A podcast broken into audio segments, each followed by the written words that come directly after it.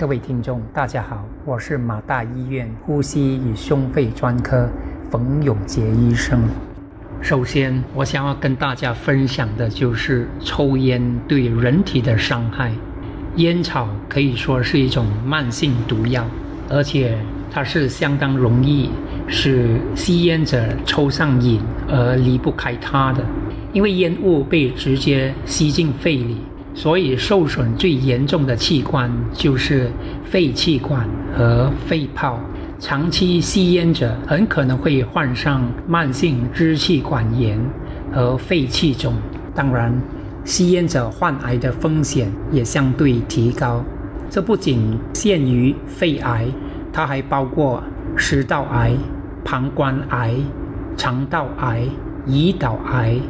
和其他形形色色的癌症。另外，吸烟者染上肺炎的几率也比没吸烟者高好几倍。相信大多数听众都知道，烟草里的毒素是心血管阻塞和中风的主要因素。再者，烟草是一种不便宜的消费品，长期吸烟会导致沉重的经济负担。这还不包括往后昂贵的医药费。在马来西亚，估计每年有两万人可能死于跟吸烟有关的疾病。接下来，让我们探讨二手烟对人体的危害。二手烟和主流烟一样是有毒的，尽管人们吸入的二手烟是一种更为稀释的烟。虽然二手烟没一手烟或主流烟那么毒，但它还是会增加未吸烟成年人的患肺癌的风险。研究显示，在家中或工作中接触二手烟的非吸烟者，罹患肺癌的风险会增加二十到三十帕。另外，烟民应该严厉遵守不在小孩出没的地方吸烟。因为二手烟会导致婴儿和儿童出现许多健康问题，包括更频繁和更严重的哮喘发作、呼吸道感染、耳部感染和婴儿猝死综合症。二手烟也会增加一个人心血管阻塞和中风的危险，所以我认为这是一个不可忽视的问题。爱生活节目内容只供参考，不能作为治疗或法律依据。因为喜欢自己的生活才会变好，而不是生活变好了以后才喜欢自己。让我们一起回归生活本质，慢活、乐活，享受生活，爱生活。大家好，我是马大医院呼吸与胸肺专科冯永杰医生。接下来，让我们探讨癌症和吸烟的联系。吸烟和癌症之间的联系已经被医学界确定无误。烟草里的烟雾含有七千多种化学物质，这些物质很多是属于有毒混合物。至今已有七十多种烟草里的物质已经被确定为可致癌物质。吸烟者。患肺癌或死于肺癌的可能性是不吸烟者的十五至三十倍。一般来说，那些拥有近亲患上癌症的烟民，他们患癌的几率会相应的大大提高。同时，患癌的几率会随着时间的推移，随着年龄的增长而逐年增加。也许有些人会问：如果我从香烟换成电子烟，我会更安全吗？我们都知道，吸烟危害健康是铁一般的事实。烟草和电子公司都知道这是一个不争的事实，所以他们需要改变烟草的促销策略。其中一个手法就是把电子烟推广为一种危害较小的吸烟方式。此外，它也被宣传为戒烟的一种有效方法。但是，如果我们到市场上看看被售卖的电子烟，我们就可能看出一些端倪。电子烟以各种吸引人的包装和口味摇身一变，以另外一种新鲜的面貌重新抢攻市场。他们的对象往往是一些比较年轻的一群人，许多想用电子戒烟的人，最终可能会染上同时抽吸传统烟和电子烟的习惯。那么戒烟有什么有效的方法吗？戒烟通常需要一个综合性的策略。首先，吸烟者必须提高他们对烟草和电子烟危害的认识，同时需下定决心以戒掉这个不良习惯。也许他们可以给自己列出一个时间表，并确定何时展开这一个行动。医护人员应当咨询病患是否吸烟。如果答案是肯定的，医护人员可以为他们提供辅助，以让吸烟者可以在专人的指导下将烟戒掉。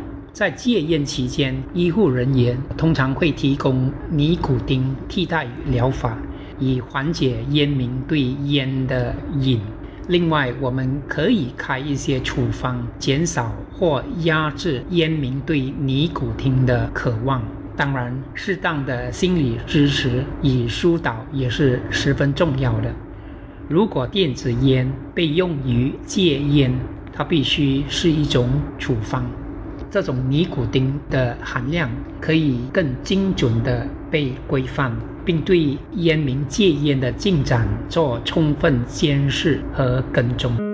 接纳错误是进步的代价。爱生活，陪你学习，一起进步。让我们回归生活本质，慢活、乐活，享受生活，爱生活。大家好，我是马大医院呼吸与胸肺专科冯永杰医生。主食煎炸、油耗味、油烟味如何影响健康？我相信这是一个和大家息息相关的问题。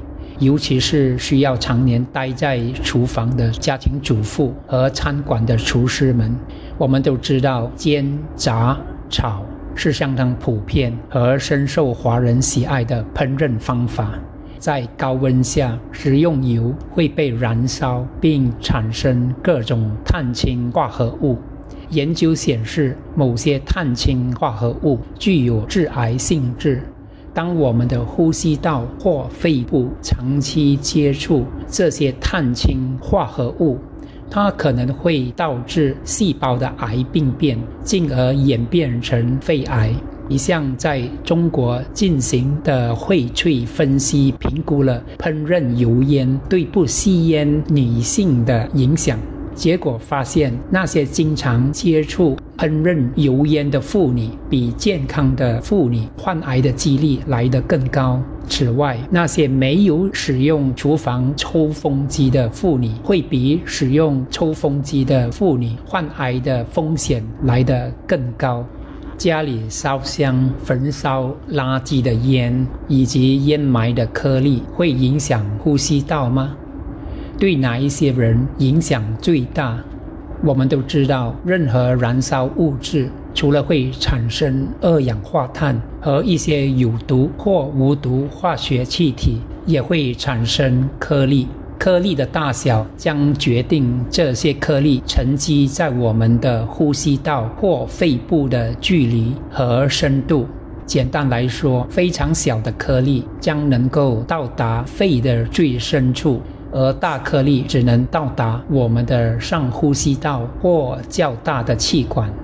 一般来说，小于二点五微米的小颗粒对我们的气道影响最大，因为它可以到达气管的最深处以及我们的肺泡。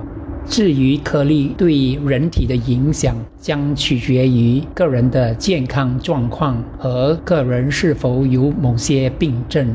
患有肺部疾病的人，例如哮喘、慢性阻塞性肺病、间质性肺病，甚至心脏病的患者，将会受到最大的影响。除了颗粒的大小、颗粒的密度或浓度将决定它们对人体的影响和影响的严重程度。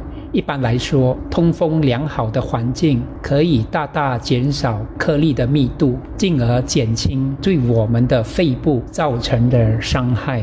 我们可以如何防范？戴口罩或增加空气过滤器。当然，防范的第一步是减少颗粒的产生，如减少室内烧香。减少自家垃圾的焚烧。开车时，我们应该选择冷气系统在循环模式。至于选择住宅方面，尽可能选择远离垃圾焚烧厂。口罩在某些程度是可以减轻吸入肺部的颗粒，但却不可阻挡有毒化学气体的吸入。再说。一个人也不可能二十四小时戴着口罩。理论上，空气过滤器是可以有效地减少空气的颗粒，但是我们仍需要与室外的空气进行氧气交换，所以这不是一个完美的解决方案。此外，小容量的空气过滤器在功效方面是相当有限的。所以它所产生的差异也不大。高功能空气过滤器，我想是相当有效的，但它们通常都非常昂贵，超出大多数家庭所能承受的经济支出。